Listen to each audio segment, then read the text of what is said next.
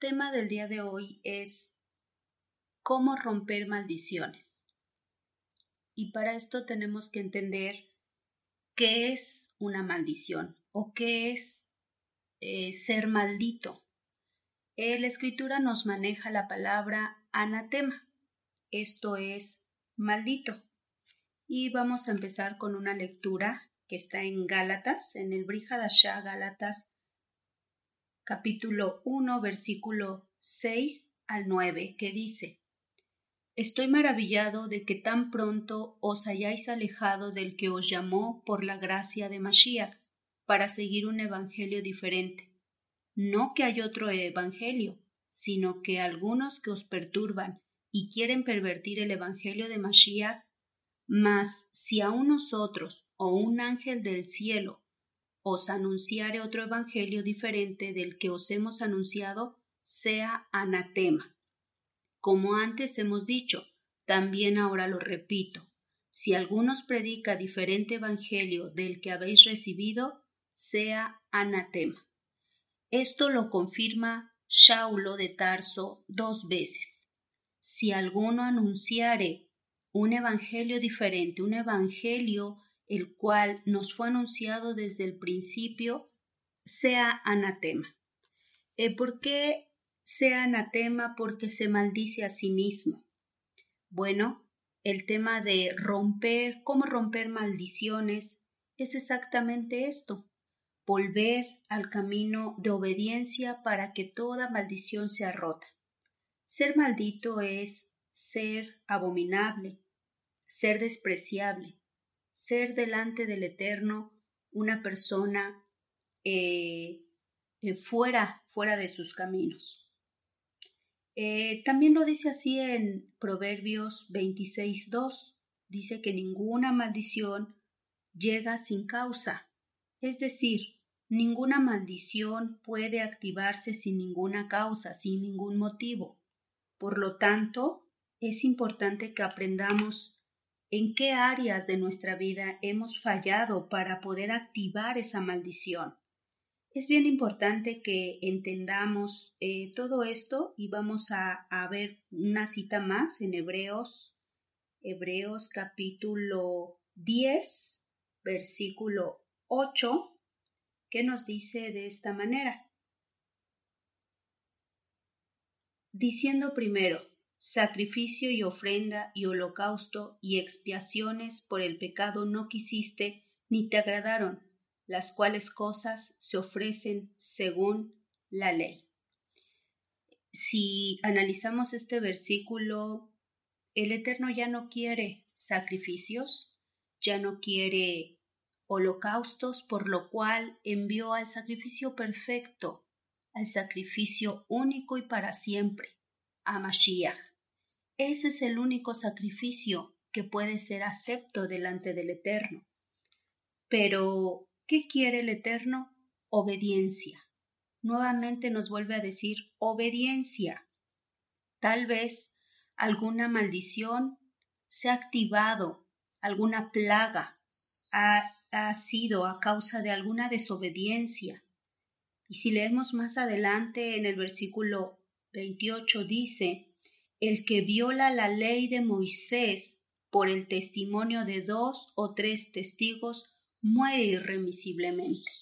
Porque el Eterno nos decía que no quería ningún tipo de sacrificios y holocaustos, no quería ya más, porque no servía de nada llevar un sacrificio y vivir una vida lejos de Él.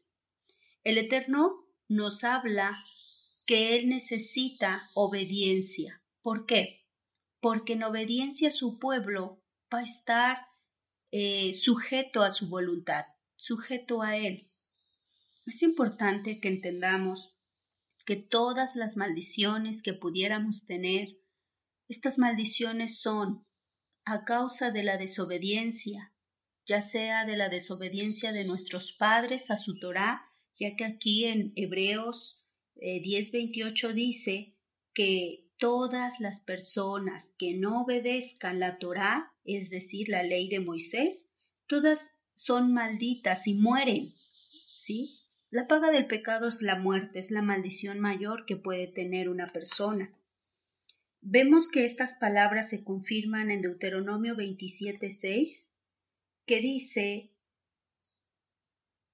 Maldito el que no confirmare las palabras de esta ley.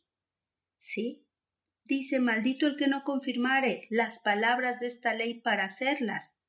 Y dirá todo el pueblo, amén. Ese amén activó, activó para las generaciones todo lo que se pudo haber eh, eh, evitado el pueblo de Elohim por la desobediencia, tuvo que pasar. Muchas cosas pasaron, muchas cosas acontecieron porque hubo desobediencia. Si obedecemos la Torá, vamos a romper con las maldiciones, porque el que tiene maldiciones se maldijo a sí mismo. No es que vino una maldición, no es que vino una enfermedad, no es que vino una atadura. Volvamos a la palabra del Eterno, volvamos a la senda antigua, a las raíces hebreas de nuestra fe. Muchos dicen que las raíces hebreas de nuestra fe es una nueva moda, es una nueva moda en la que mucha gente está ahorita eh, pues motivada. Ahora vamos a explicar un poquito el versículo de Romanos capítulo 8 versículo 3 y 4 que dice, porque lo que era imposible para la ley, por cuanto era débil por la carne, Dios envió a su Hijo en semejanza de carne de pecado y a causa del pecado condenó al pecado en la carne, para que la justicia de la ley se cumpliese en nosotros, que no andamos conforme a la carne, sino conforme al Espíritu. ¿Qué significa esto que la ley fue abrogada y ya no la tenemos que cumplir? De ninguna manera. La ley no fue abrogada. La ley se tiene que cumplir, pero puesto que Yahshua lo hizo en carne y él ahora nos deja su Ruach HaKodesh, es así como lo podemos lograr, con el Ruach HaKodesh que nos dejó Mashiach. De tal manera, ya no andamos conforme a la carne porque en la carne no pudimos cumplir con la ley, pero en el Espíritu sí. ¿Y qué significa esto? Que entonces ya no la obedecemos y solamente somos espirituales pues para ser espirituales tendremos que estar apegados a la ley de Elohim. Nadie puede entrar al reino si no conoce las reglas del reino. Las reglas del reino, las condiciones del reino, son esto. En el antiguo pacto nosotros vemos cómo el Eterno se dedicó a hablarnos cuidadosamente de cada aspecto de nuestras vidas para que pudiéramos vivir. Cada aspecto que el Eterno plasmó, se dedicó, era por amor a nosotros, para que nosotros pudiéramos vivir vidas plenas, sin apartarnos de Él, porque sin Él nada somos, sin Él no podemos hacer nada. Ahora, como dice eh, segunda de Timoteo 2.7, y, y vemos aquí que podamos nosotros analizar un poquito, eh, retener, considerar. Así dice Timoteo. Vamos a considerar un poco. En tanto que tenemos tiempo, vamos a dedicar a estudiar la escritura, a escudriñarla, a, retenerla en nuestro corazón. Aprendamos, no estamos, eh, eh, no tenemos, no contamos con el tiempo ahorita para perderlo. Vamos a apresurarnos a retener las palabras en nuestro corazón y a poder examinar cada una de ellas. Como, dice la instrucción, vamos a examinar todo. En la escritura solamente hay vida. Yahshua vino a mostrarnos el camino, la verdad y la vida. ¿Quién es? Él mismo. Y en él, en la obediencia de él, porque él cumplió con la Torah. La escritura dice que él no vino a abrogar la ley, sino a hacer que se cumpla, y la cumplió al pie de la letra. En nada faltó. Primera de Juan 4.3 dice que si confesamos que Yahshua vino en carne, ¿sí? Que si confesamos. ¿Qué es confesar que Yahshua vino en carne? Confesar que Yahshua vino en carne es decir que sí podemos en la carne cumplir con la Torah. ¿Por qué? Porque Yahshua lo hizo.